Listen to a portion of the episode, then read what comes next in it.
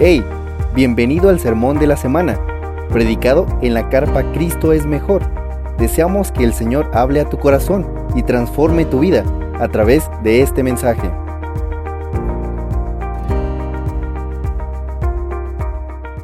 donde hay, dos videos que te quiero compartir, eh, sobre todo para ilustrar elementos que pues, vivimos en tiempos privilegiados y la tecnología y gente creativa lo pudo hacer mucho más fino de lo que yo lo puedo explicar y poder crecer en el conocimiento de nuestro Señor en esta importante sombra de lo que es eh, y significa el tema del arca del testimonio. Así que eh, así fotos de pie, versículo Éxodo 25 del 10 al eh, versículo 22. Yo leo los pares, ustedes van a leer los nones en voz alta y nos encontramos para leer juntos el 22, orar y que Dios nos hable un dominguito más, ¿de acuerdo? Dice así la palabra del Señor, harán también un arca de madera de acacia, su longitud será de 2.5 codos, eh, eh, que es 1.12 metros, su anchura de 1.5 codos, 68 centímetros, y su altura de 1.5 codos, 68 centímetros. ¿Ustedes?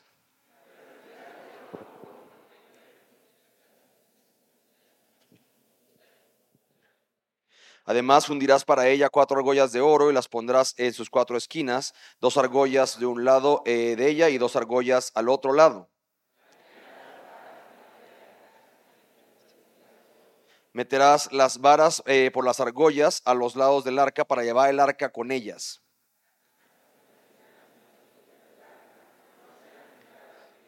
Y pondrás en el arca el testimonio que yo te daré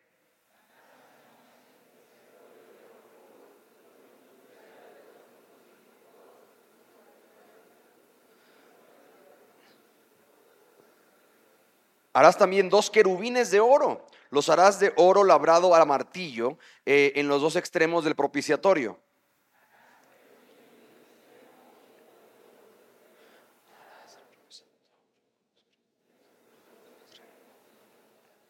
Los querubines tendrán extendidas las alas hacia arriba, cubriendo el propiciatorio con sus alas, uno frente al otro. Los rostros de los querubines estarán eh, vueltos hacia el propiciatorio.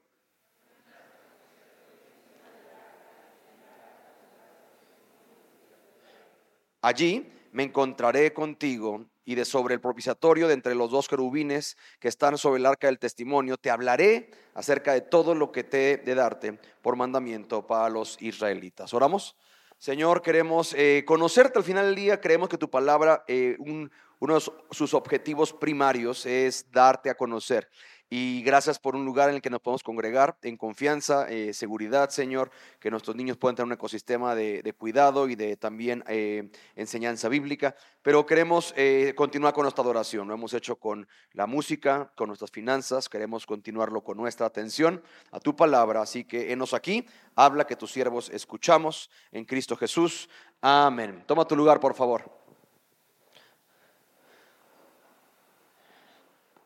Yo creo que todos sabemos lo que es tener una reunión importante, alguna cita importante, una entrevista de trabajo. Sí, por ejemplo, ahorita una hermana me contaba que está aplicando para un trabajo y conocemos al cuate que la está entrevistando, es más, le recomendamos para que pudiera ser una opción pero él nos dijo como que le fue raro en la, en la entrevista, porque como que, como que quería poner sus condiciones y como, eh, como ahora sí que extraño. Y entonces cuando le preguntamos a ella sin decirle como, oye, nos dicen que estuviste rara en la entrevista, decía, no sabes, estaba súper nerviosa, tenía mucho que no iba a una entrevista de trabajo, sobre todo con alguien como secular, ¿sí? Eh, pero todos sabemos lo que es tener una reunión importante. Para los que no lo sepan, te explico. Hay tres cosas que tienes que saber antes de una reunión importante. La primera es saber con quién te vas a encontrar. La segunda es saber la ubicación y la tercera es saber la fecha y la hora. Sonaría muy burdo, pero para encontrarte con alguien sería bueno saber esos datos, ¿cierto? Eh, incluso la gente en la, era digital del dating y estas aplicaciones eh, raras de encontrarte con personas, pues incluso la gente me gustan los videos que se sacan de onda cuando ven a alguien en la pantalla y la conocen en persona y dicen como, no, no te pareces. Y es que pues esto trae 40 filtros que la vida real no te puede proveer, ¿cierto? Eh, lo que vamos a ver, me encanta, desde, desde el Génesis hasta Apocalipsis, es puntualmente, como hemos venido destacando desde la semana pasada, es que la voluntad de Dios, y en pantalla te va a aparecer, la voluntad de Dios es comunión. La voluntad de Dios es comunión. Él ese es su corazón para cuando tú te das, pero es que no sé cuál es la voluntad de Dios, es que tengamos comunión con Él. Lo vimos en Génesis, en un, en un jardín, en un huerto, donde teníamos un encuentro con el Señor todos los días. Lo, lo vemos en Éxodo, en el tema del tabernáculo, la carpa y ahora eh, el arca. Lo vamos a ver en los evangelios con Cristo, quien es Emanuel, que traducido es que Dios con nosotros, y Jesús diciendo, me voy, pero no se agüiten, porque me voy a preparar una qué? Una morada, ¿para qué? Para que donde yo estoy, ustedes también estén. O sea, Génesis lo habla, Éxodo lo anuncia, Cristo lo afirma, lo vemos más adelante en el Nuevo Testamento, en pantalla te va a aparecer primera de Corintios 1.9, que dice, fiel es Dios por medio de quien fueron llamados, ah, creo que no, esta no va a aparecer ahí, perdóname, ven tu Biblia eso, te, lo va, ah, sí está ahí, eh, pero para que tú, si tú eres como yo que tienes en tu Biblia todo lo que Dios nos llama, para que sepas todo lo que es Dios agradado que hagamos. Este es un texto que para mí es de mi parte de mi ADN. Fiel es Dios por medio de quien fueron llamados a ser buenas personas. ¿Dice eso? No, por quienes fueron llamados a no decir groserías. ¿Dice eso? No, ¿a qué, nos llamó Dios? A comunión con su Hijo Jesucristo, quien es nuestro Señor. ¿Sí? Eh, me encanta. Entonces, cuando tú una vez más, y vamos a terminar con eso, te es disperso como de qué se trata la vida cristiana, porque esa es mi más grande preocupación con este mensaje, ¿sí? Que mucha gente se hace experta en el tema de los detalles del arca, que ofrecen cosas bien ricas, la verdad, en cuanto vamos a ver, por ejemplo, un elemento en el que la Biblia tarda dos, tres versículos en hablar de los querubines, y muchos no tienen ni idea qué son. Este, y, como vamos a ver en el video, muchos se imaginan que son estos ángeles gorditos con un pañalito y unas alitas, eh, como tipo colibrís, ¿no? Que son regordetes y las alitas chiquitas y como que lo sostienen, no tienen nada que ver, ¿sí? Pero vamos a ver que el llamado de Dios es a comunión con su Hijo Jesucristo, ¿sí? Lo vamos a ver en el rapto. Primera Tesalonicenses 4:17 lo dice así, entonces nosotros, los que estemos vivos, que permanezcamos, seremos arrebatados juntamente con ellos en las nubes al encuentro del Señor en el aire y así estaremos siempre con él. ¿Sí? La historia empieza con comunión, Cristo viene a a cuajar esa comunión por medio de sacrificio y se anuncia que el corazón del Padre se va a culminar en, repito, que estemos siempre con Él. Y empezamos con Génesis, si vas a Apocalipsis, ¿sí? Apocalipsis, versículo capítulo 21, ve para allá si quieres nada para que tengas este elemento de poder eh, saber en qué termina la historia, ¿sí? Y ya después de esto te puedes dormir porque ya entendiste el sermón ya que te despierten cuando es un tema de, ah, es, justamente lo que dijo el pastor que íbamos a ver en el, en el arca, ¿sí? Versículo 21, versículo 3 primero, chécate lo que dice. Eh, entonces oí una gran voz que, eh, que desde el trono, eh, bueno, decía, el tabernáculo de Dios, la carpa de Dios, lo que se vio la semana pasada, está entre los hombres y él habitará entre ellos y ellos serán su pueblo y Dios mismo, ¿qué dice ahí? Estará con ellos. Ahora vete al versículo 22, ¿sí? Versículo 22 dice que no viene ella en, la, ciudad de la Nueva Jerusalén, no viene ella templo, carpa, tabernáculo, porque su templo es qué? ¿Qué, qué? cuál es el corazón del templo? Venir a tener comunión con el Señor. Su templo es el Señor Dios, Todopoderoso y el Cordero. Entonces, con eso en la mesa, si te fijas ya tu Biblia termina en la siguiente página. Entonces, literalmente ya entendiste cómo, eh, sobre todo si tú vienes de contexto católico en el que eh, hay una serie de ritos y de mandamientos y de cosas, todo la mente, el corazón de la palabra apunta que está loquísimo eso si te pones a pensar, apunta a que Dios quiere tener comunión contigo. A mí, a mí se me hace una locura. O sea, y lo dije la semana pasada en Horizonte, si, hay, si eres honesto y si eres como yo, hay días que tú eres insoportable. Y si está tu esposa aquí puede decir amén a eso. ¿Sí? Eh, que tú ni siquiera quisieras estar contigo. O sea, es un tema de que te aíslas y es un rollo de, bueno, si en esos días tú ni siquiera quisieras estar contigo, ¿no te hace loco que Dios quiere estar contigo para siempre? O sea, ese es un amor que neta cuando Dios me salvó y me enamoró, dije, yo quiero conocer ese amor. Ese amor es fuera de este mundo. ¿sí? Eh, con eso en la mesa, conectamos con nuestra porción en Éxodo 25. Porque si no, si no hacemos un zoom out a la Biblia, vamos a perdernos en el, ah, ¿por qué oro? ¿Por qué 2.5 codos? ¿Y por qué 68 centímetros? ¿Y por qué? Y esos son detalles de un diseño que para los que aquí son diseñadores, arquitectos, ingenieros, eh, me, me encanta recordar que Dios es un diseñador, que Él es un Dios de orden, pero el corazón no está en ese detalle, el corazón de Dios está en justo lo que va a decir en el versículo 22. Y allí y si quieres marcar eso, porque esa es la, parte medular este, de, estas porciones, y allí me encontraré contigo. Está loquísimo esa onda. ¿Te acuerdas que hablamos de las citas importantes? Bueno, Dios dice que la persona es Él, el lugar es ahí, en Él, y ahorita vamos a ver cómo, uy, pastor, pero pues el arca no está, pues hasta Indiana Jones la estaba buscando, pastor, ¿sí? Vamos a ver cómo conecta eso con nosotros, ¿sí?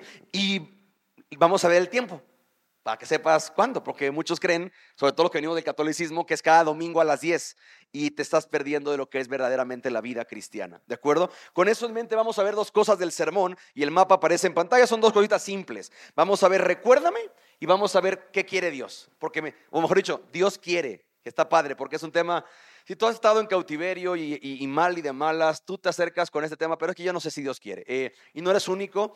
había enfermos en tiempos de Jesús que se acercaban y decir, Señor, yo sé que si puedes, yo sé que si quieres puedes salvarme.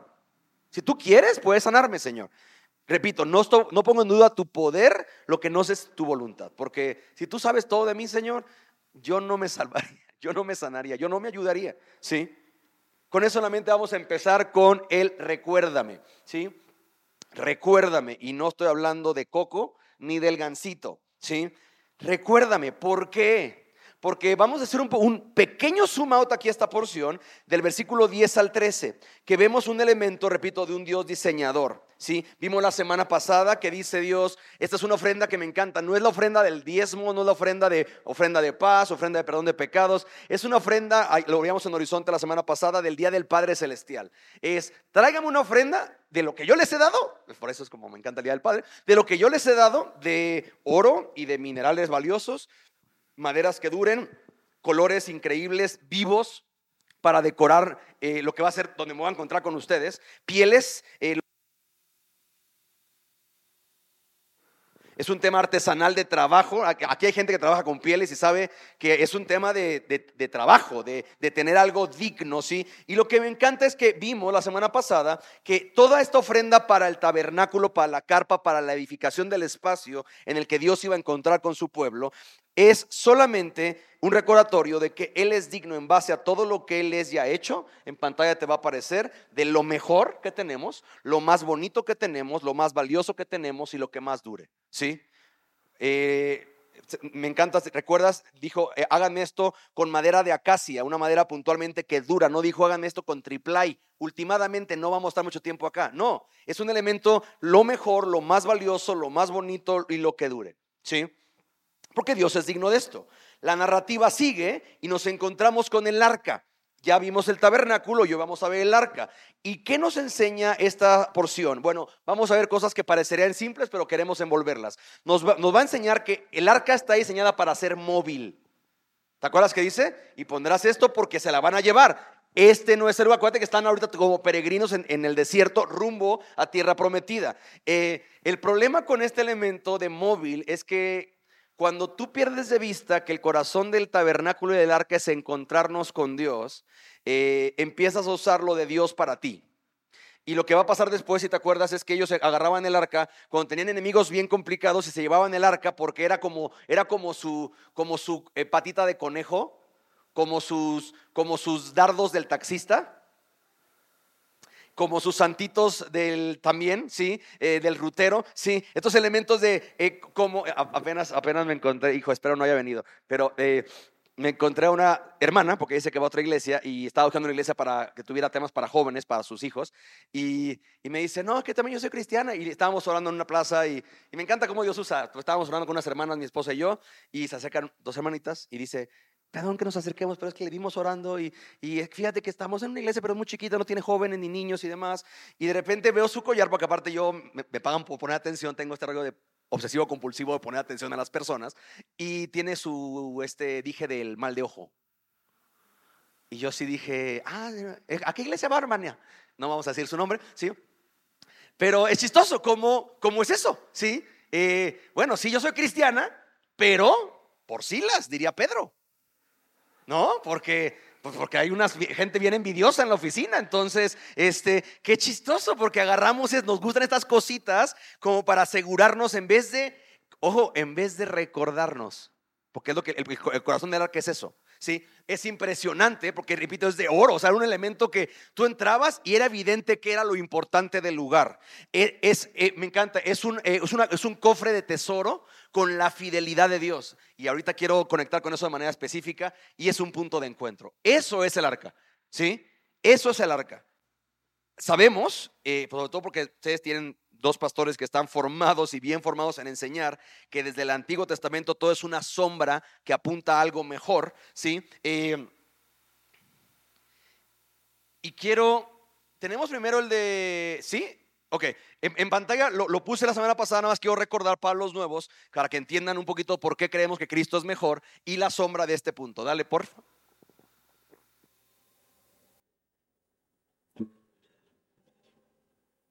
La Biblia no es una serie de historias desconectadas. Es un solo narrativo en que cada historia y cada personaje señala a una persona que es más grande. La historia de Adán y Eva no se trata solo del primer hombre y la primera mujer. Hay un mejor y verdadero Adán que pasó la prueba en el huerto y cuya obediencia se nos confiere. Hay un mejor y verdadero Abel que fue inocentemente asesinado y cuya sangre clama por nuestra absolución en vez de nuestra condenación. Hay un mejor y verdadero Abraham, quien contestó el llamado de Dios para dejar todo lo cómodo y familiar y salir al vacío a crear un nuevo pueblo de Dios. Hay un mejor y verdadero Isaac, el hijo de risa, de gracia, que no solo fue ofrecido por su padre en el monte, sino que verdaderamente fue sacrificado por nosotros. Hay un mejor y verdadero Jacob, quien luchó y recibió el golpe de justicia que nosotros merecíamos, para que al igual que Jacob, solo recibiéramos las heridas de gracia que nos despiertan y nos disciplinan. Hay un mejor y verdadero José, quien a la diestra del rey perdona a los que le traicionaron y vendieron, y que usa su nuevo poder para salvarnos. Hay un mejor y verdadero Moisés, quien se pone en la brecha entre el pueblo y el Señor y es mediador de un nuevo pacto. Hay una mejor y verdadera peña de Moisés, la cual al golpearla con la vara de la justicia de Dios, ahora nos brinda agua en el desierto. Hay un mejor y verdadero Job, quien de veras sufrió inocentemente para después interceder por y salvar a sus amigos insensatos. Hay un mejor y verdadero David, cuya victoria se convierte en la victoria del pueblo, aunque ellos mismos ni siquiera levantaron una piedra. Hay una mejor y verdadera Esther, quien no solo arriesgó perder un palacio terrenal, sino que perdió su gran palacio celestial. No solo arriesgó su vida, sino que la entregó para salvar a su pueblo. Hay un mejor y verdadero Jonás, arrojado a la tempestad por el rescate de muchos. Hay un mejor y verdadero Cordero Pascual, inocente, perfecto, indefenso, inmolado para que pasara de largo el ángel de la muerte. Él es el verdadero templo, el verdadero profeta, sacerdote y rey, el verdadero cordero y sacrificio, la luz verdadera y el pan verdadero. La Biblia no es una serie de historias desconectadas, es un solo narrativo que nos señala a una persona, a Jesús. Si tenías dudas de qué se trataba la Biblia, es esto. ¿sí? Eh, el arca, un mejor tabernáculo, una mejor carpa, ¿sí? Eh, un mejor Moisés, ¿sí? y eso es el corazón, y lo vas a ver mucho porque justamente conectando con el versículo 17, ¿sí? Eh, bueno, el 16 dice, perdón, 16 primero, y pondrás en el arca del testimonio, pero el testimonio que yo te daré. Para los que vamos a seguir más adelante, eh, tenemos que recordar algo, ¿sí? Que el arca del pacto o del testimonio, y como muchos le conocen, era una caja que guardaba tres objetos importantes de la historia del pueblo. ¿sí? Su contenido debería servir como un recordatorio a Israel de la fidelidad de Dios hacia ellos y de la clase de vida que Dios deseaba para ellos. ¿Sí? El arca guardaba los recuerdos de la fidelidad de Dios. Puntualmente tres. El primero nos lo dice esta porción en Éxodo. La primera cosa que guardaba era, guardaba la palabra. Pero, pero hecho, ok, ahí te va. Era un recordatorio de su palabra, de su poder, su provisión. Su palabra tenía las tablas de la ley. Su poder tenía la vara de Aarón. Y su provisión tenía un bulto de maná.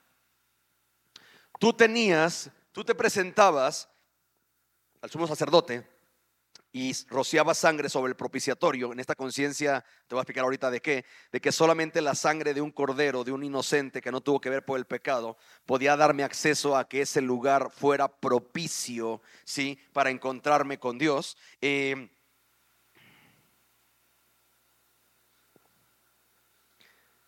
¿Qué recordatorios tienes tú de eso en tu vida? Porque todos ocupamos, ¿sí? Todos ocupamos recordatorios. ¿Qué recordatorios tienes de la palabra de Dios en tu vida? Sí. Ahora sí, ahí por ejemplo hay muchos que tenemos algún recordatorio, una cosita que algo que nos recuerda, por ejemplo ahorita yo soy mucho así porque Dios nos diseñó así para aprender por para recordar por memoriales, sí. Eh, mi esposa me dio libertad de comprar un eh, un lugar para poner las llaves de la casa, sí, porque ella tuvo a bien poner el llavero en la cocina y para mí es poco funcional tener que ir hasta la cocina por las llaves, pues, está en la puerta, pues no sé la puerta, me dice, mira, te mando esta opción, y me mandó una opción bonita, pero abajo venía otra opción que a mí me pareció más curiosa, que era, es como un conejito con una bandeja que le pones tus llaves ahí. Entonces, yo a partir había varios colores y dije, la voy a escoger dorado porque a ella le va a gustar el dorado, porque tiene muchas cosas doraditas en la casa. Llega el conejo y dice, ¿qué es eso? Y yo así es un conejo para las llaves. Mira, tiene, una, tiene un recipiente y ahí le echas las llaves. Y está, lo puedes poner en la mesa de la puerta y ahí mira. Le digo, mira, mira qué fácil. ¿Sí? Y dice, está horrible. Y yo así, no, no, no, es que tú no entiendes. Eh, te explico. Proverbios dice de cuatro animales que son los más sabios y los más pequeños. Y el, uno de ellos es la liebre o el conejo, que dice, es un pueblo no esforzado, pero que construye su casa sobre la roca. Eso es un recordatorio que no se trata de hacer mucho, sino de asegurarte en qué construyes tu vida. Ahora, yo soy pastor, entonces yo estoy, aparte soy maestro, entonces yo pensando en todo tiene que comunicar y recordarme algo. Mi esposa no valora mi arte. Sí, oren por ella, sí, pero tenemos recordatorios. Ah, para mí ese es uno saliendo de mi casa, sí. Eh, ¿Cuál es el tuyo? Unos, unos, tienen arte o cuadros, otros tienen como algún, algún, accesorio que te recuerda algo que Dios hizo, algo que Dios es, sí. Eh, ¿Cuál es el tuyo? Si tú no eres tanto de esto, ¿sí? Déjame, déjame hablarte de puntuales recordatorios.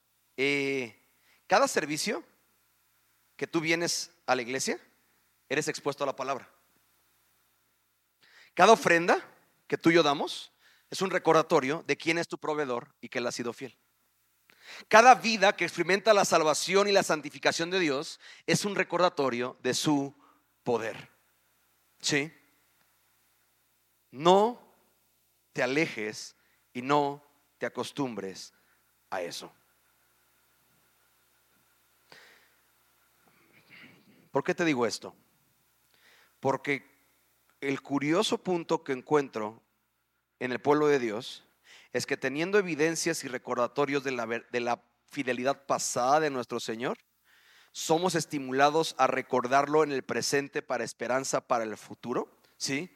Pero mi más grande desafío y preocupación es que hay muchos cristianos que conocen de Dios, mas no le conocen a Él.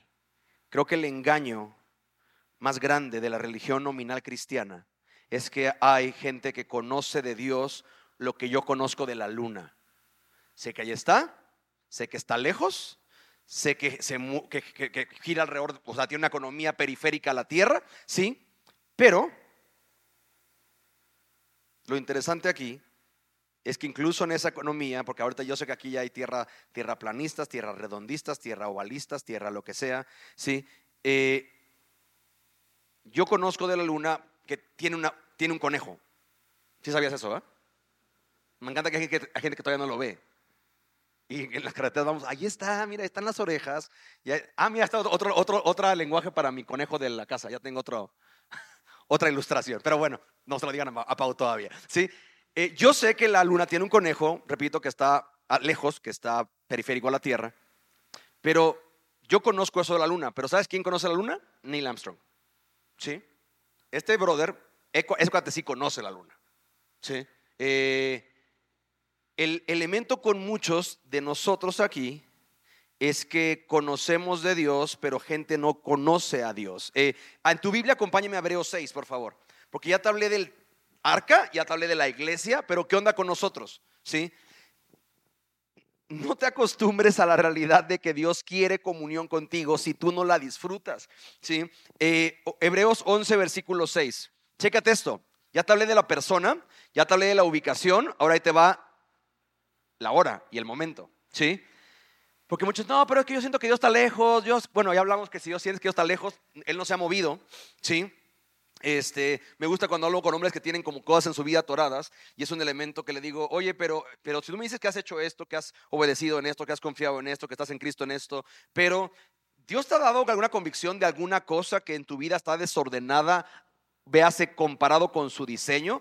Y gente es muy honesta, yo siento a mis finanzas, estoy endeudado. Eh, mi matrimonio, no trato a mi esposo de una manera digna del Evangelio. Mi salud, mi, mis hábitos alimenticios, mi cultura, mi ética laboral, mi, repito, algo, ¿no? Y para mí es como muy especial porque es un elemento que la paga del pecado es muerte, la muerte es separación y en el elemento del Hijo de Dios no es una no, no pierdes tu salvación, pero pierdes el disfrute y pierdes la comunión en los términos en los que la sangre de Cristo la compró para que la tuvieras. ¿Sí?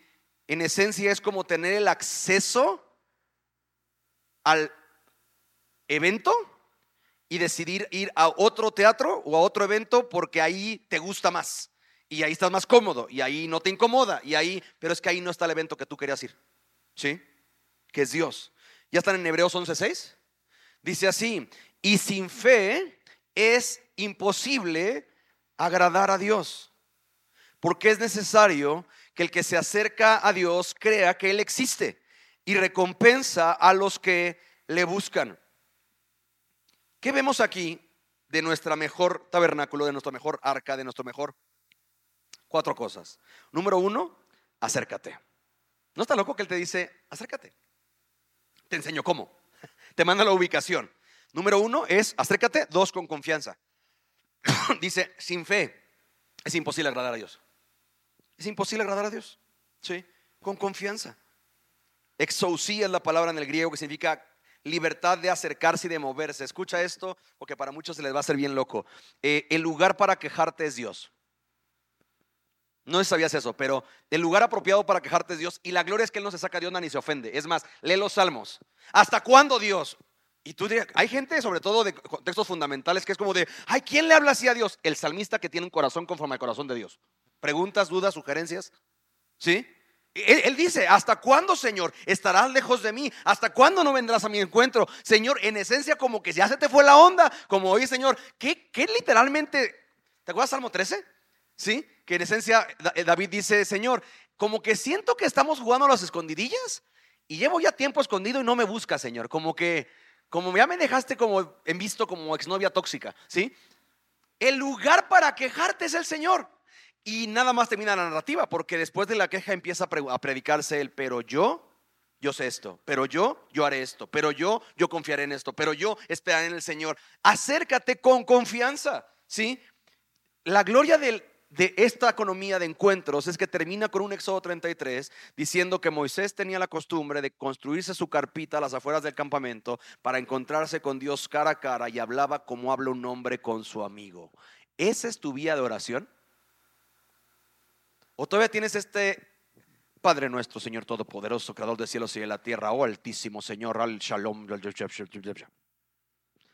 Con un amigo no hablas así. Con un amigo ríes, lloras, te quejas, argumentas, disfrutas, lo buscas, quieres estar con él. Sí, eh, no puedes decir que amas a alguien con quien no pasas tiempo o inviertes en esa relación. Y mi elemento con muchos cristianos nominales es que les encanta decir que creen en Dios, pero creen en Dios de la misma manera que yo conozco la luna, de lejos. Pero esta astronauta que te mostré, ese cuate sí la pisa, la, la pisó, la conoció, Entonces, acércate con confianza. La, siguiente, perdóname, no va a aparecer en pantalla esto porque Dios me lo dio en la mañana. A Dios le agrada. Eh, lo que dice ahí, sin fe es imposible. ¿Qué es la oración? La oración es hacer algo que a Dios le gusta. ¿No se te hace bien loco que Dios dice, a mí me gusta encontrarme contigo? Ahora, una vez más, ya sabes porque hay una batalla por tenerte lejos de este libro y de la oración, ¿verdad? Porque si esto le agrada a Dios, pues alguien te va a querer tener lo más lejos de aquí que se pueda, ¿sí? Y la cuarta cosa que vemos, que me encanta, es que hay una recompensa. Porque es necesario que el que se acerca a Dios crea que Él existe y que recompensa a los que lo buscan. ¿Sabes qué es buscar? Afanarse por o para algo. ¿Sí? Eh, Te voy a dar más textos de lo que ofrece este punto de encuentro. Para ellos era el tabernáculo y el arca. Para ti y para ti, para mí es la intimidad en Cristo.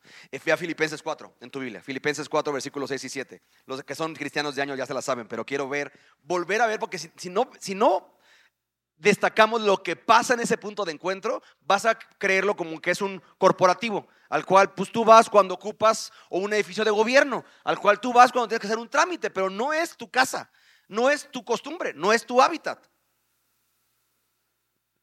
Filipenses 4, 6 y 7, si están díganme ya. Por nada estén afanosos, preocuposos, ¿sí? Excepto por tu hija taruga que está bien alejada de Dios y bien mensa y hace lo que quiere y ya le dijiste una y otra y otra y otra vez. ¿Dice eso tu Biblia? No, ¿verdad? Mm. Por nada estén afanosos. Ahora, entonces, ¿qué hago? En todo, mediante qué? Oración y súplica, ¿con qué? Con acción de gracias sean dadas a conocer sus peticiones delante de Dios. La gloria que tú y yo tenemos es que los hebreos tenían necesidad de un sumo sacerdote por temporada que una vez al año se presentaba al lugar santísimo y literalmente con la sangre del cordero la salpicaba el arca, el lugar de propiciación entre los querubines, y ahorita voy a explicar esto, porque era un recordatorio para él y para el pueblo de lo que perdieron, pero de lo que Dios sigue queriendo invitarlos. ¿Qué perdieron? Comunión perfecta con Dios. Y solamente la sangre puede reactivar eso. ¿Por qué te digo que conecta esto con Génesis? ¿Qué es las dos figuras que tiene el arca arriba? Eh, y con eso en la mente, chécate el siguiente video para entender quiénes son los querubines. Dale, porfa. Hemos estado hablando sobre los seres espirituales en la Biblia y hemos observado cómo Dios está en los lugares celestiales, pero no está solo. Hay todo un equipo de trabajo que la Biblia llama el concilio divino. Pero en la Biblia hay todavía más seres en el reino espiritual, como los querubines y los ángeles. Hablemos sobre ellos. Ok, primero los querubines. Son esos bebés gorditos con alas, ¿verdad? No, tienes que sacar esa imagen de tu cabeza. Los querubines, o en hebreo jerubín, son mucho más fascinantes. Se describen como criaturas híbridas, como un collage de diferentes animales. Cada vez que aparecen, lucen un poco diferentes. Qué intenso. Sí, se supone que sean intimidantes. Hacen guardia en los límites entre el cielo y la tierra. Si los miras, sabes que estás entrando en la presencia de aquel que está sobre todo y es verdaderamente otro. La primera vez que los querubines aparecen en la historia de la Biblia, están parados fuera del jardín del Edén. Cierto, el jardín es el templo y residencia de Dios. Así que Él colocó a estos guardaespaldas espirituales en la entrada para que los humanos rebeldes no pudieran regresar y arruinarlo todo. Pero la historia bíblica trata sobre cómo Dios quiere que volvamos a su presencia. Sí, exactamente. Esta es la razón por la que Él eligió al pueblo de Israel y les dio el regalo de un Edén simbólico en miniatura, llamado el tabernáculo. Y luego, después, el templo de Jerusalén. En ambos espacios había querubines pintados y grabados por todos lados, recordándoles a los sacerdotes que están trabajando en la presencia de Dios. Ahora, si un sacerdote entraba en el lugar santísimo, veía una caja de oro llamada el arca del pacto. Sobre ella había dos querubines. ¿Qué pasa con eso? Los autores bíblicos describen el arca como el estrado del trono de Dios que los querubines están cargando. Como leemos en el Salmo 99, Él está sentado como rey sobre los querubines. Pero no había un trono sobre la caja. Así es. Los israelitas no debían representar a Dios con ninguna imagen física. Pero cuando los profetas tenían visiones acerca de este espacio, veían a Yahweh sentado en su trono. Ok, entonces los querubines protegen el espacio sagrado y cargan el trono de Dios. Pero ¿por qué lucen como una mezcla de animales? Bueno, ellos son representaciones simbólicas de todas las criaturas en la tierra, porque todas pertenecen a Dios. Esta es la razón por la que en la visión de Isaías todas las criaturas están cantando. Todo lo que llena la tierra es la gloria de Dios. ¿Como un coro? Sí, a través de los querubines, toda la creación ofrece alabanza a su Hacedor. Genial. Esos son los querubines. Ahora, hablemos sobre los ángeles. Estoy mucho más familiarizado con ellos. Figuras que parecen humanas, con alas llenas de plumas. No, no, no, espera, detente. Los ángeles de la Biblia no tienen alas. ¿Qué? No hay alas. No hay alas de ángel. De hecho, los ángeles frecuentemente son confundidos con humanos, porque se parecen a nosotros, solo que un poco más impresionantes. Pero los querubines tienen alas. Sí, y los ángeles son diferentes porque tienen un propósito diferente. Eh, está bien. ¿Y ese propósito es? Bueno, los humanos no pueden simplemente entrar al reino de Dios. Así que Dios viene a nosotros y Él frecuentemente lo hace a través de estos embajadores espirituales.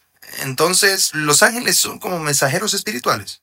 Sí, de hecho, eso es lo que significa la palabra ángel, mensajero. Cierto. Eso pasa mucho en la Biblia, como el ángel que le dice a María que está embarazada con Jesús. Sí, y luego el otro rol principal de los ángeles es cumplir misiones en nombre de Dios. A veces rescatan a personas del peligro, como cuando Pedro es liberado de la prisión. Y hay algunos ángeles realmente geniales, como Miguel y Gabriel. Sí, el nombre Gabriel significa Dios es mi fuerza y Miguel significa ¿quién es como Dios? Pero también nota que estos nombres apuntan a Dios, no a los ángeles. Como los humanos, los ángeles son imágenes del poder y la presencia de Dios. Sea como sea, ¿no sería genial conocer a un ángel? Sí, y quizá lo hagas, y quizá ya lo has hecho. Pero en la Biblia no se motiva a nadie a ir a buscar a los ángeles. Y cuando los ángeles aparecen, las personas suelen estar confundidas o asustadas. Así que los ángeles son realmente asombrosos, pero juegan un rol secundario en la Biblia. Sí, porque el propósito final de Dios es llevar a los humanos de vuelta a su presencia en un cielo y tierra unidos. Y mientras tanto, Él utiliza a los ángeles para guiar y servir a su pueblo. El propósito de Dios es llevar a los hombres de vuelta a su presencia. ¿Sí? Se ha asombrado con lo que Dios sigue haciendo. Se ha avergonzado por familiarizarte con ello. Se ha alentado a formar parte de eso en la vida de más personas. Y se ha animado a saber que Dios sigue queriendo tener comunión contigo. Escucha esto, Dios sigue queriendo. Y con eso vamos al segundo punto y último del sermón, que es Dios quiere. Dios quiere ya vimos la conexión entre los querubines y el propiciatorio, la tapa en la que, la tapa del arca en la que moraba y se, se conectaba la presencia de Dios, ¿sí? como este recordatorio anual del sumo sacerdotes eh, esparciendo sangre sobre este espacio. El propiciatorio, ¿sí? Era el centro de la comunión entre Dios y su pueblo, ¿sí? Porque el punto medular del plan de Dios es redención. En, Horizonte Centro ya lo sabe, pero ustedes creo que no había eh, tenido la oportunidad de compartírselos. Redención no es un término religioso eh, que mucha gente ya lo vincula con iglesia. Redención es un término patriarcal que tiene que ver con el hecho de algo o alguien que sea regresado a casa. ¿sí? Eh, si alguna vez has empeñado algo, y alguien te presta o va a pagarlo para regresártelo, eso redimir, redimió tu objeto. La foto de eso es Abraham. Eh, ¿Te acuerdas cuando Lot, que por cierto es un personaje que estoy estudiando y, se me hace bien especial, ¿te acuerdas cuando secuestran a Lot y a su familia y se lo llevan y Abraham junta su fuerza armada y va al rescate? ¿Por qué? Porque Lot era descendencia de Abraham, era, era familia de Abraham y la labor patriarcal era hacer que algo o alguien regresara a casa. Nuestro Padre Celestial tiene ese plan. ¿Sí? Hacer que más personas regresen a casa, ¿sí? Eso es redención. Por eso me encanta cuando ayudo a personas en consejería, les conecto con su identidad como hijos redimidos de Dios. Eso es lo que eres. Dios te, ya te regresó a casa. Ya no eres lejano, ya no eres extranjero, ya no eres indiferente, ya no eres pródigo, ya no eres la oveja perdida. O como muchos tienen, es que yo soy la oveja negra. No, en la, en la Biblia no hay ovejas de colores, bro. O estás lejos o estás cerca del pastor. Así de fácil. No, y uno de esos a mi hermano así, no, aquí yo soy la oveja negra. Le dije, a ver, cállate la boca, ni siquiera hay colores en la Biblia, ¿sí?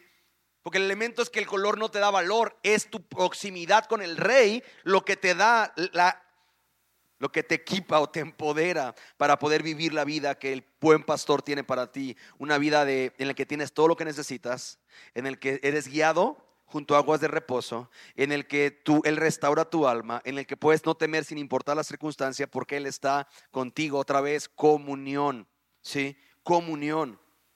Y quiero, dale por favor, quiero avanzar con esto porque son definiciones que aunque, aunque ya di, quiero dejar claras eh, como pastor, ¿sí? Para definiciones para gente que quizás va empezando en esto, ¿sí? Gracia es Dios aceptándonos por la fe, Fe es nosotros aceptando que Dios nos acepta.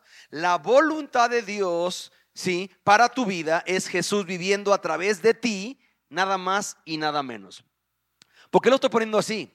Porque si tú eres como yo, hace 20 años, un cristiano nominal, que conoce de Dios pero no le experimenta, ¿sí? Tú tienes amigos, compañeros, colegas, compañeros de la escuela, del gimnasio, del club, de lo que sea, vecinos que son católicos y que te dicen, ah, tú eres cristiano, sí, oye, ¿y cuál es la diferencia? Y tú eres como yo, Naco, y dices, pues nada, nada más que nosotros no creemos en la Virgen y ustedes sí. Nosotros no tenemos santo y ustedes sí, pero fuera de eso es la misma burra pero revolcada.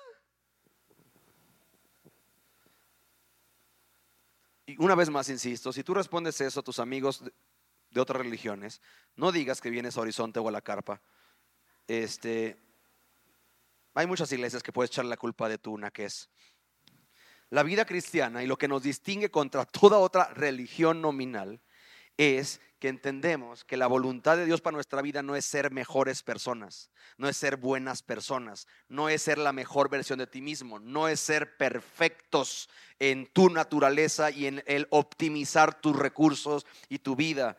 Es la vida de Jesús vivida a través de ti. ¿No es acaso lo que tanta gente se sabe en la iglesia en Gálatas 2.20? Ya no vivo yo, ahora Cristo vive en mí. Y lo que ahora vivo en la carne, lo vivo en la fe del Hijo de Dios, quien me amó y se entregó a sí mismo por mí. Tu problema matrimonial no es tu esposo. Ya sé que tú crees que sí, pero tu problema matrimonial es que tú sigues muy viva. Tu problema matrimonial no es tu trabajo. Tu problema matrimonial, laboral, financiero, es que tú sigues muy vivo. Sí, porque si Jesús viviera a través de ti, ¿cómo trabajaría? ¿Cómo amaría? ¿Cómo serviría? ¿Cómo se congregaría? ¿Cómo, cómo invertiría? ¿Cómo se divertiría? ¿Qué series, ¿Qué series vería? ¿Qué redes sociales usaría? ¿Para qué las usaría? ¿Sí? Repito, tu elemento no es tu problema de afuera, es que tú no has acabado de entender lo que es la vida cristiana. ¿sí? Lo, articulé así desde hace tiempo, fruto de la inversión de Van Speedman en mi vida, en este corazón de tu llamado no es actividad primariamente, esa intimidad. ¿sí? No, regresa tantito, por favor. Eh, la vida cristiana no es lo que tú haces para Dios, sino lo que Él hace en ti por medio de Cristo y para su gloria. De modo que si tu esposa... Eh, ve un cambio en tu modo de tratarla, tú no puedes darte el crédito de no manches, ya soy un super esposo. No, eso que viste es Jesús. Es Jesús nada más. Si tu marido ve un elemento de un. Ah, bueno, hay una pareja que tiene consejería y sabes que él reconoce a su esposa. Eh, porque cada empiezo con qué, qué, celebraciones de gracia podemos hacer contigo y qué cosas quisieras todavía trabajar porque están atoradas, ¿no? Y él me dice, no, yo le reconozco que lleva una semana sin decir groserías. Y yo sé que se refiere a decirme groserías. Eh, y, ella, ¿y sabes qué? Me encanta que dice, es Dios. Porque excusas no me han faltado para, ¿sí? Pero es el elemento, no soy yo. Es que tengo intimidad con un rey que es bien distinto a mi manera de hacer las cosas y en su manera tengo paz. Acercándome a Él tengo descanso. En sus formas tengo un propósito. En las mías arruino, rompo, destruyo, lastimo, pierdo, despilfarro, fracaso. Yo no entiendo por qué alguien sí que quisiera seguir haciendo las cosas a su manera. Sí. Y nada más hay dos razones. Porque no ha venido el suficiente quebranto para que te haga ver que tu manera apesta.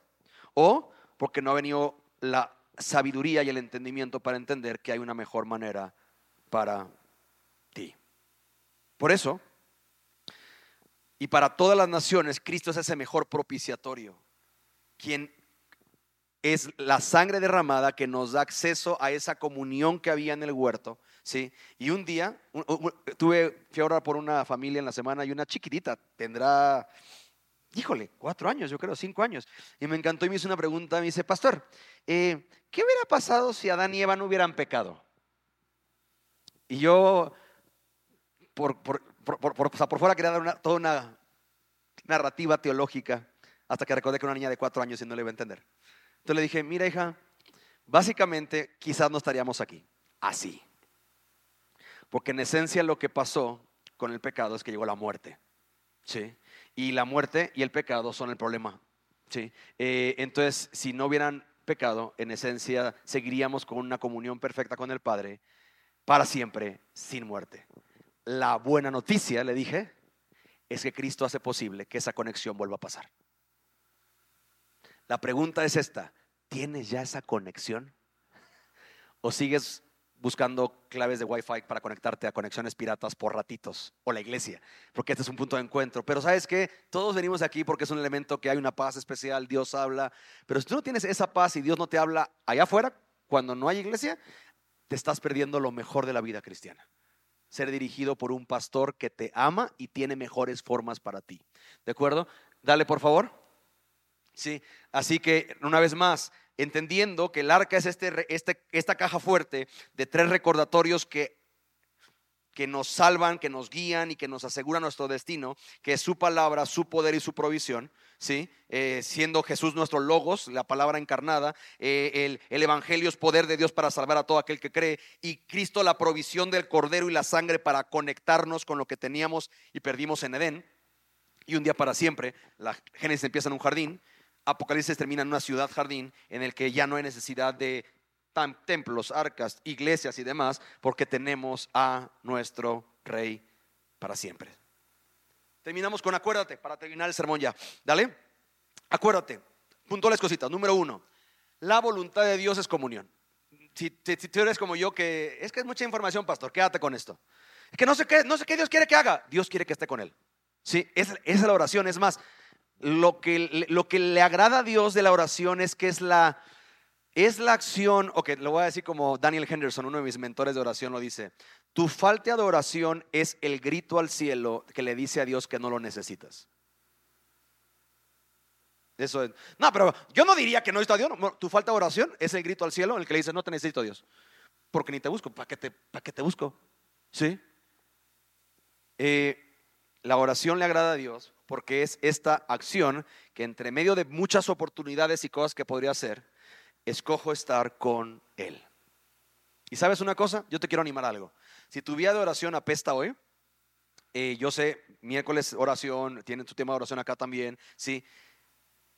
No quieras orar una hora, porque muchos así tienen, son como gorditos de gimnasio. No, no, ya, voy a orar. Una hora voy a orar. Se te va a hacer como una semana. Porque vas a estar ahí y vas a empezar, Señor, y vas a orar lo que siempre ora, Señor, bendice mi día, y Padre nuestro que estás en el cielo, santificado a tu nombre, y, después no vas a hacer qué decir porque no estás acostumbrado a esa relación. No te aloques. No ores una hora, ora un minuto. Ora un minuto. Y si quieres más, ora dos. Y si te clavas, ora tres. Y si ya te tienes que ir, oraste tres minutos. Y quizás en ese tres pídele en uno Dios que te dé más hambre por esto y que te dé más conciencia de lo que le necesitas. Y quizás mañana serán cuatro. Y cuando menos te lo esperes, quizás la agenda te va a estorbar de lo que tienes tú con Dios en lo privado. Porque no sepas esto, pero tú te pareces más a Jesús cuando oras. La Biblia dice en Lucas, y él frecuentaba tiempos a solas para orar. Si quieres saber qué es lo que Jesús frecuenta, no son multitudes, ¿no? Es más, literalmente él, si te fijas, cuando todas las multitudes a veces se quería ir, ¿qué? Escabullir y se iba a lugares secretos con el Padre. ¿Sí? Entonces, esto a Jesús lo, Jesús lo ama. Pero ¿sabes que él frecuenta? Tiempos a solas con el Padre. Así que no te claves. Igual yo le digo a la gente, no, pero que ya voy a leer toda la Biblia en un año. A ver, cálmate. No lees ni el selecciones, bro. Cálmate. Vamos a empezar con dos versículos. Yo lo he dicho muchas veces, yo prefiero que me digas qué te habló Dios en dos versículos que estás haciendo que cuántos capítulos leíste al día y no entendiste ninguno. ¿Sí? Porque la voluntad de Dios es comunión, no es que leas. Si tú, no, si tú lees y no, te, y no te encuentras y no lo encuentras y no conectas y no tienes, wow, esto es para mí, esto es para mí, esto Dios me lo está dando hoy. Entonces estás jugando el deporte equivocado en tu cristianismo. Dale, por favor. ¿Sí? De eso se trata su reino. Lo hemos visto que somos llamados a buscar primero su reino, ¿te acuerdas? Para los nuevos en sus definiciones y los de casa para que no se nos olvide. ¿Qué es el reino de Dios? El reino de Dios, dale por favor, es la acción soberana de Dios que resulta en personas siendo redimidas y restauradas a una relación personal y eterna con Él que le da gloria. ¿Qué significa redención? Hacer que algo o alguien regresa a casa, vuelve a casa, ¿ok? ¿Qué, es el reino de Dios? acción soberana, soberano el rey. Es Dios soberanamente moviéndose para resultar en personas siendo redimidas y restauradas a una relación personal y eterna con Él que le da gloria. Ojo con él, cada elemento está clínicamente escogido. Sí. Si tu relación con Dios no le da gloria a Dios por tu vida transformada para Él, entonces tu relación de Dios no es la sana, no es la correcta. Sí porque no, no viene desde haber vuelto a casa y desde entender que Él te quiere restaurar. Salmo 24, Salmo 23, restaurará mi alma, que es reconstruirá mi alma. ¿Sí? Es esto. Ahora, ¿por qué? Entonces, cuando Dios dice, Mateo 73, busca primeramente mi reino, es esto. Y empieza contigo. Empieza, yo quiero tener esta relación redimida y restaurado. Yo creo que Dios me restaura a mí. Y después de ahí quiero vivir en mi oficina, en mis trayectos, en mi trabajo, en mi ejercicio, en mi colonia, en mis compras, en mis ventas, en mi educación, lo que sea. Quiero vivir para que otros puedan también experimentar esa redención y restauración en esa relación personal y eterna con Él que le da gloria. ¿Sí? ¿Ya conoces lo que Dios quiere? ¿Ya sabes cuál es el diseño? Y ya sabes cuál es el fin del mismo la invitación, y esto va a sonar bien loco si me escuchas, dale con todo. ¿Cómo que dale con todo? Sí, sí, sí, sí. Este va a ser un llamado raro. Este no va a ser un llamado de un tema de si tú no le has conocido a Cristo, si tú vives en tu propio reino. Er, no, no, no. Este es un domingo bien extraño en mi formato de ministerio. Porque este es un domingo en el que te voy a decir, ¿sabes qué? A lo que tú le estés dando, al reino que le estés dando, dale con todo. No lo digo yo, lo dice Jesús, dale por favor. Apocalipsis 22, que el injusto siga haciendo sus injusticias. Que el impuro siga siendo impuro. Que el justo siga practicando la justicia y que el santo siga guardándose santo. Dale, por favor. Por tanto, yo vengo pronto y mi recompensa, ¿te acuerdas qué dice Hebreos? El que da cerca a Dios es necesario que crea, porque y que les recompensa a los que le buscan. Y mi recompensa está conmigo para recompensar a cada uno según su intención. ¿Dice eso? A mí mi hijo ya lo aprendió. A veces se le olvida, pero cuando él le desobedece y él eh, va a una consecuencia, él dice: No, no, papá, perdóname, es que no fue mi intención. Y digo: Espérame, espérame, chaparro. Yo no juzgo intenciones, yo juzgo acciones. Las intenciones son como las hadas madrinas. Todo el mundo sabe que existen, nadie las ha visto. ¿Sí? Dios no juzga intenciones, no, es que tenía la intención de que esta era la buena, tenía la intención de verdaderamente cambiar, tenía la intención de verdaderamente aplicarme en mi matrimonio, tenía la intención de ser honrado en mis finanzas, tenía la intención de... Dios no viene a recompensar en base a intenciones, en base a acciones, porque en la economía de Dios tu fe se ve.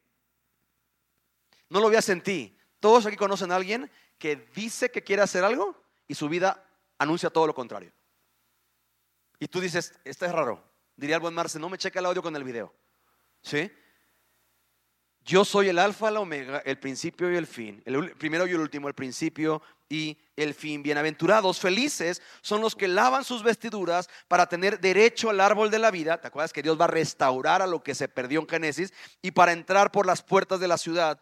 Afuera están los perros, los hechiceros, los inmorales, los asesinos, los idólatras y todo el que ama y practica la mentira. Y quiero darte una nota, sobre todo los que están conmigo en el taller de ansiedad. Eh, es una de las batallas que este mundo tiene. No, pero es que pues yo no creo que el rollo de depresión sea ser un elemento espiritual. Yo que es un desbalance químico y entonces por eso voy a buscar la pastilla para que me regule esto. Si tu apoyo y tu confianza están en una pastilla, la pastilla no te va a salvar. Tu cuerpo va a generar resistencias, vas a ocupar cada vez más y después verdaderamente lo que suprimes es la sensación. Ahora, yo no estoy diciendo, y la gloria de este lugar, junto con Horizonte, es gente educada en tema de entender Puede haber desfases en cosas, pero tu esperanza no está en un elemento de que la pastilla me va a salvar, porque en esencia eso es hechicería. Confiar en un elemento externo para que haga algo interno que Dios no estoy buscando para que Él sea. ¿Sí? Jesús dice esto en Apocalipsis. Los profetas dirían, y me encantan los profetas porque son como bien predicadores, y dicen, mira, te explico, si el que estapa al perro se arrepiente, Dios arrepentirá la consecuencia que le iba a mandar. Y, pero si el que está bien se olvida y menosprecia, la consecuencia va a llegar.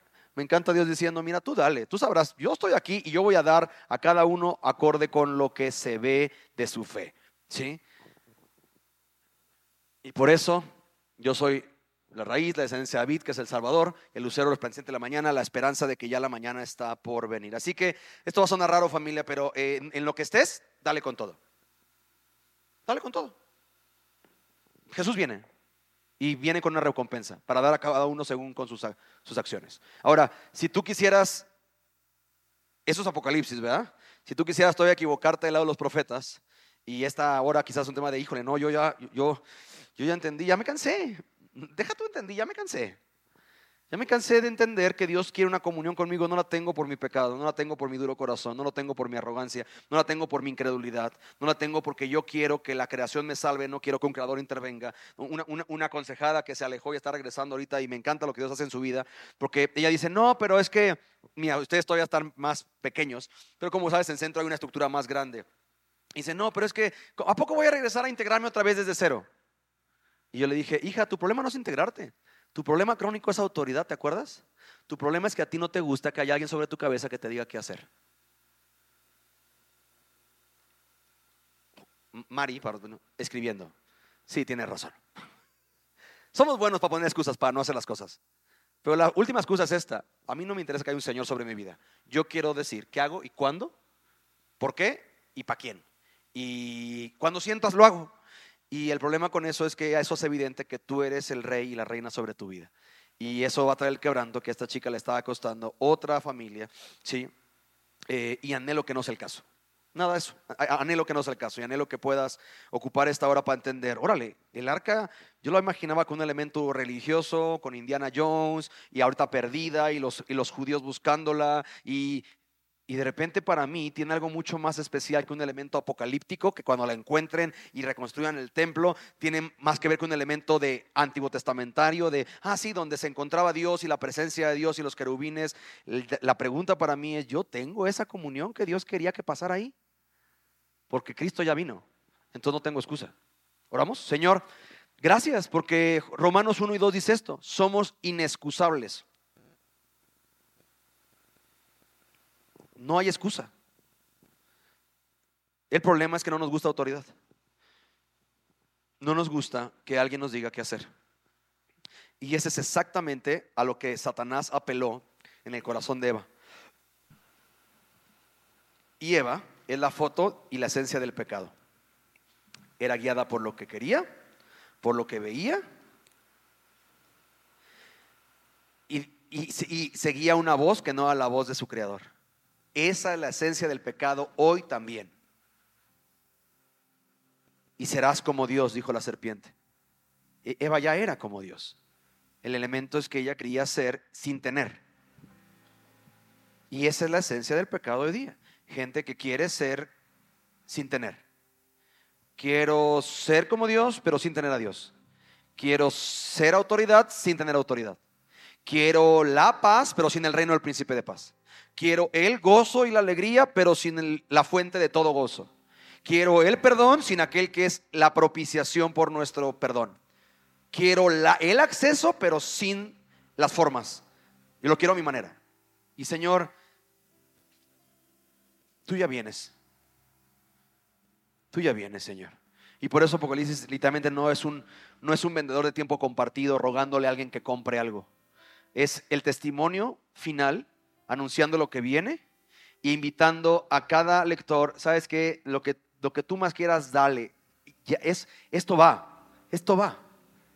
Pero mi anhelo es que mientras llegamos a ese pico, haya quizás gente que pueda hoy escuchar y decir, híjole, ya, es que yo, yo entendía la vida cristiana distinta. Yo, yo entendía que era venir el domingo, rezar, ofrendar, eh, pero, pero no tengo yo esa conexión, no tengo esa comunión, no tengo ese regresar a un, a un jardín, a este punto edénico, que es curioso porque justamente lo que significa eh, Edén, ah, habla de este disfrute, de este deleite.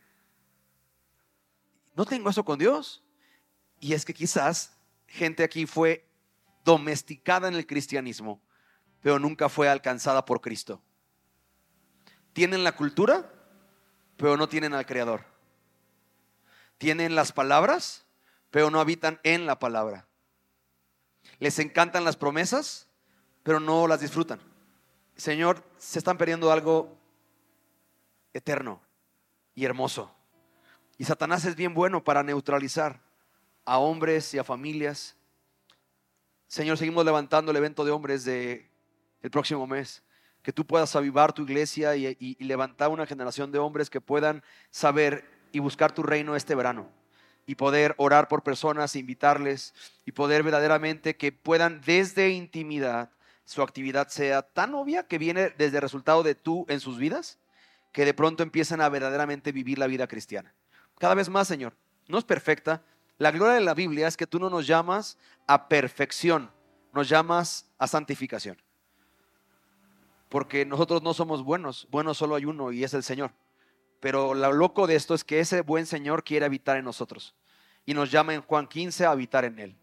Te ruego por cada persona aquí que quizás no haya entendido hoy hasta hoy lo que es la vida cristiana, que pueda, que pueda en respuesta a tu fidelidad, porque esa, esa arca, esa caja dorada, eh, era un recordatorio de tres evidencias claras que ellos habían experimentado para que no se olvidaran de la fidelidad pasada, que daba seguridad para un presente y una esperanza segura para el futuro. Señor, es bien fácil olvidar de eso. Y que cuando el problema viene nos sature y nos, nos ahogue. Gracias por Jesús, por quien podemos acercarnos confiadamente al trono de tu gracia para alcanzar misericordia y el oportuno socorro, Señor, que todos aquí necesitamos. Gracias porque es justo lo que cada uno aquí necesita. Gracia, misericordia, socorro a tiempo. Así que, Rey, permite que cada uno aquí pueda resolver en dónde está contigo en esto. Porque, porque un arca tiene medidas exactas tiene colores exactos, tu tabernáculo tiene texturas exactas. Señor, tú eres un Dios de diseño. Y la esencia del pecado es que arruina el diseño. Y quizás aquí hay gente que el diseño se ha arruinado. Y yo quieren regresar. Concédeles eso en el nombre de Cristo Jesús. Amén. Quiero, hijo, Quiero invitarte a que tomes este ratito y puedas y resolver esto con Dios. Te voy a contar una historia rapidísima que ahorita Dios me puso. Y, la, vengo cocinando para la conferencia de hombres, así que cuando me la escuches en la conferencia de hombres, tú haz como si fuera la primera vez que la escuchas, ¿de acuerdo? No empieces como de, ah, ves ahí me la sé, escucha esto, la voy a contar la versión corta. Hay un famoso saxofonista que es uno de los top 3 del mundo, y en Nueva York estaba en un concierto. Repito, vas a ver, saber quién y te voy a mostrar la foto y demás en el evento de hombres. Y había un, evento de jazz carísimo en Nueva York, una sala elite. Y, de repente empezó, el saxofonista estaba tocando una, una pieza musical legendaria, la vamos a poner en junio. ¿Y qué crees que pasó? Había una señora, la clásica señora, que no puso su teléfono en silencio. Y empezó el... Ya sabes, de esos ringtones que son incómodos. La clásica señora viejita que lo tiene fuertísimo porque no lo escucha, ¿no? Entonces todos estaban, entonces todos empezaron a... Como, ¿qué onda, qué onda? Y la señora, y, la clásica señora que tiene el teléfono hasta hasta el fondo de la bolsa, ¿no? Entonces que todo... Un reportero de, de una de las mejores revistas de Nueva York en su libreta apuntó obra maestra arruinada. ¿Sabes lo que hizo este cuate? Agarró, perdón, es, es un trompetista, agarró con su trompeta y empezó a replicar el rington con la trompeta. Y el cuate se echó un solo de la melodía ajustada a jazz con su trompeta que literalmente cuando terminó, aparte es un, es un maestro, termina y conecta el con su obra que tenía y termina de una manera legendaria. Según la revista dicen que nunca ha habido una ovación de pie tantos minutos como ese concierto.